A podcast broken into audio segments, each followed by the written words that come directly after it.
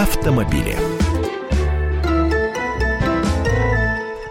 15.32 в российской столице. Комсомольская правда. Прямой эфир. Антон Челышев у микрофона. Ко мне в студии присоединяется Андрей Гречаник, автообозреватель Комсомольской правды. Андрей, добрый день. Всех приветствую. А, что у нас сегодня а, прямо по курсу. У нас, собственно, лето, говорят, прямо по курсу, хотя погода вчера в Москве, во всяком случае, никак не шептала о грядущем лете. А, чего, она... а чего вчера она и сегодня периодически этим не занимается? Я вот буквально несколько минут назад выглядывал в окошко, там такая пурга была э, белое марево, а вот здесь у тебя из студии, я смотрю, прям почти что солнышко. Причем оно отражается от крыши здания неподалеку, такой, знаешь, покрытый, крытой жестью, и вот луч света пробивается в нашу студию. Андрей, я хотел начать с аварии, которая произошла минувшей ночью на 19-м километре МКАДа, где несколько десятков машин столкнулись. КАМАЗ пробил ограждение Бесединского путепровода и упал в Москву-реку, погибли два человека, вот как раз в КАМАЗе. Э, говорят, что причиной э, этого ДТП стало обледенение, потому что туман поднимался от Москвы-реки, потом температура опустилась ниже нуля, произошло намерзание на асфальтовом, покры... асфальтовом покрытии. Кто-то, наверное, уже переоделся в летнюю резину. Ну и вот, пожалуйста, не справились с управлением. КАМАЗ пытался уйти от уже случившегося массового ДТП, и его Э, занесло. А насколько вообще, что бы ты посоветовал автолюбителям, о чем бы напомнил автолюбителям вот весной, вот сейчас такое неустойчивое время? Вот самый основной момент, э, даже ты сказал, основной причиной ДТП является обледенение. Не может быть плохое состояние дороги причиной аварии э, в бытовом понимании, в понимании автомобилистов, причиной аварии может стать последствия того, что человек не справился с управлением. То есть всегда нужно выбирать стиль езды, соответствующий состоянию дороги, состоянию дорожного покрытия, в том числе и особенностям погодных условий. Вне зависимости от того, переобулся ты, не переобулся, шипы у тебя или не шипы, может быть там цепи, я не знаю, или еще что-то.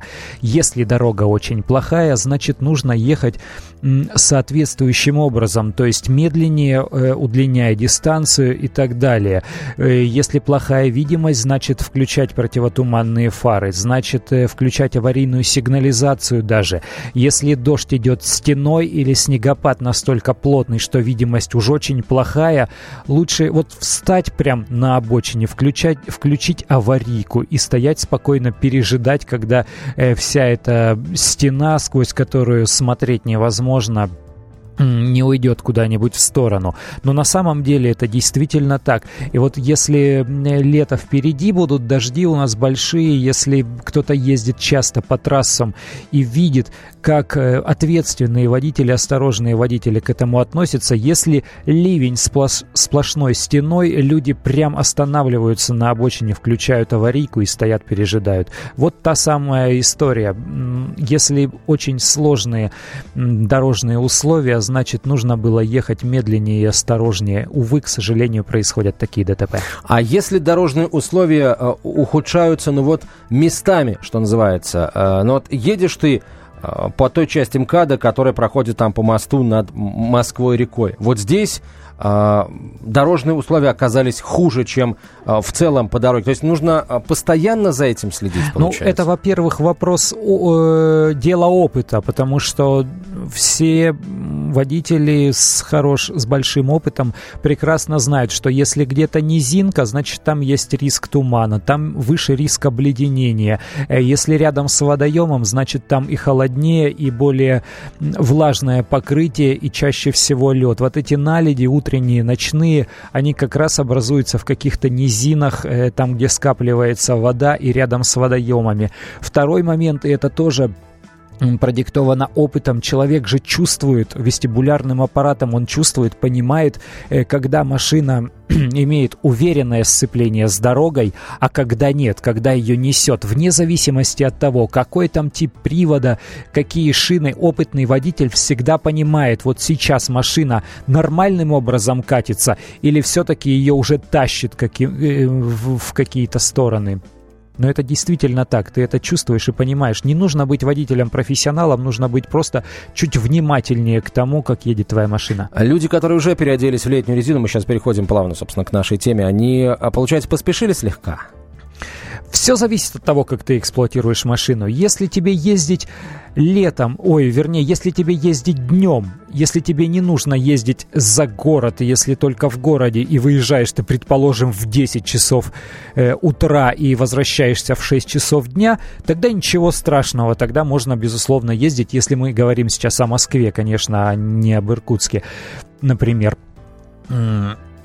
то, безусловно, да, своевременно они поступили. Если много приходится ездить за городом, если приходится выезжать еще по темноте или, может быть, на заре в 7 утра, э, тогда, да, тогда еще стоит, наверное, поездить недельку-другую опять же говорю о Москве, на зимней резине. Вообще к концу недели у нас обещают большое потепление, и я, наверное, буду переобувать свою машину. Ну, на днях уже, может быть, дождусь выходных, а может быть, даже и в будние дни, и вечерком, уже ночью, когда нет очередей на шиномонтажке, заеду куда-то и переобую. Хорошо, а теперь давай тогда в целом поговорим о том, э, во что переобувать. Есть ли какие-то модные течения, есть ли какие-то э, технические новшества, которые которые э, сейчас стали достоянием автомобильной общественности, которые, на твой взгляд, можно было бы поэксплуатировать? Ну, самое типовое, самое простое, самое распространенное переобувка происходит сезонная, тогда все шинники рекомендуют, когда среднесуточная температура плюс 7 градусов. Вот когда она устойчиво вот так установится, и тогда уже э, можно переобуваться. Что касается технологических новинок, ну, я вот для себя, например, э, открыл шины Run Flat, Э, Run Flat — это шины, позволяющие, проткнув их, ехать еще километров 100. То есть там на самом деле никаких сложностей, никаких заморочек технических нет. Просто боковины шин, они из толстой резины. Там есть особенность, ну, допустим, зимние шины Run Flat, они, они есть, кстати, у разных производителей. То есть, да, Run Flat, Run это не торговая это марка, это не да, торговая это тип. марка, да, это тип э, резины с мощными боковинами. Они есть такие шины и зимние, и летние, есть у разных производителей. Там, э, собственно, значок и латинскими буквами написано э, Run Flat. Зимой они жестковаты, конечно, как раз из-за вот этих вот э, прочных боковин. Но там, где плохая дорога, эти шины, они великолепны. То есть э, ты не жалеешь колесо, ты не боишься, особенно если у кого-то тонкий узкий профиль и шины такие легко страдающие от удара, то здесь ты ничего не боишься, ты едешь, как будто у тебя какая-то уазовская всесезонка, вот колотишь и колотишь. И то же самое, ты не боишься ее проткнуть. Даже если ты проткнул, э, тебе электроника в машине, если она такая есть, она тебе покажет, что шины как-то не так накачанные или, может быть, э, с разной скоростью вращаются, но ты можешь ехать почти 100 километров, по крайней мере, до ближайшей шиномонтажки, ты не будешь морать руки, останавливаться где-то у обочины для того, чтобы поднять машину на домкрат и ставить запаску, ты просто доедешь до ближайшей шиномонтажки, где тебе заделают э, это колесо и поедешь дальше. И уже каких-то боковых порывов э, тоже доводилось мягкую зимнюю резину порвать сбоку настолько настолько серьезно, что там пол кулака могло поместиться, то есть это колесо сразу выбрасывается, а размер шины был большой, 17 э, дюймов, и Такая покрышка стоила 10 тысяч рублей. Ну, это дорого. А ранфлет, они стоят э, тысяч, э, рублей на 500 дороже, чем аналогичные с обычными боковинами. Но здесь уже, я говорю, такой такой момент удобства присутствует. Э, что еще из последних веяний? Наверное, наверное, желающие могут установить э, дополнительные датчики давления шин.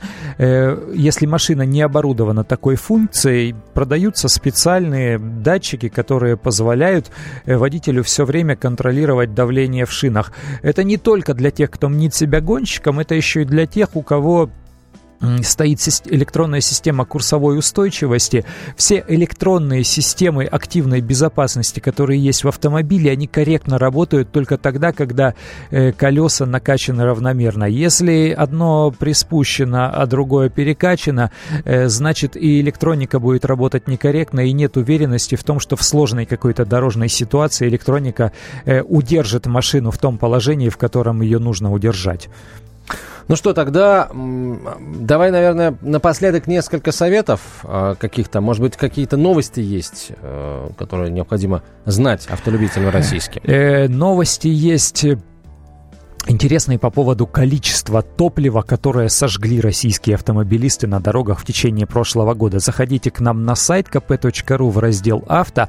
Я даже сейчас не буду приводить эти цифры. Они просто какие-то сумасшедшие. Там миллиарды и триллионы, если говорить о, о литрах и о рублях, потраченных на это самое израсходованное топливо. Ну что, тогда заходите на сайт э, комсомольской правды kp.ru и включайте приемник э, на частоту 97,2 в Москве на соответствующую частоту, соответствующую частоту в вашем регионе в 15.30 по московскому времени каждый будний день. Потому что именно в это время к нам приходит Андрей Гречаник, автоэксперт, и радует автолюбителей новостями. Полная картина происходящего у вас в кармане. Установите на свой смартфон приложение «Радио Комсомольская правда». Слушайте в любой точке мира. Актуальные новости, эксклюзивные интервью, профессиональные комментарии – Удобное приложение для важной информации. Доступны версии для iOS и Android. Радио «Комсомольская правда». В вашем мобильном.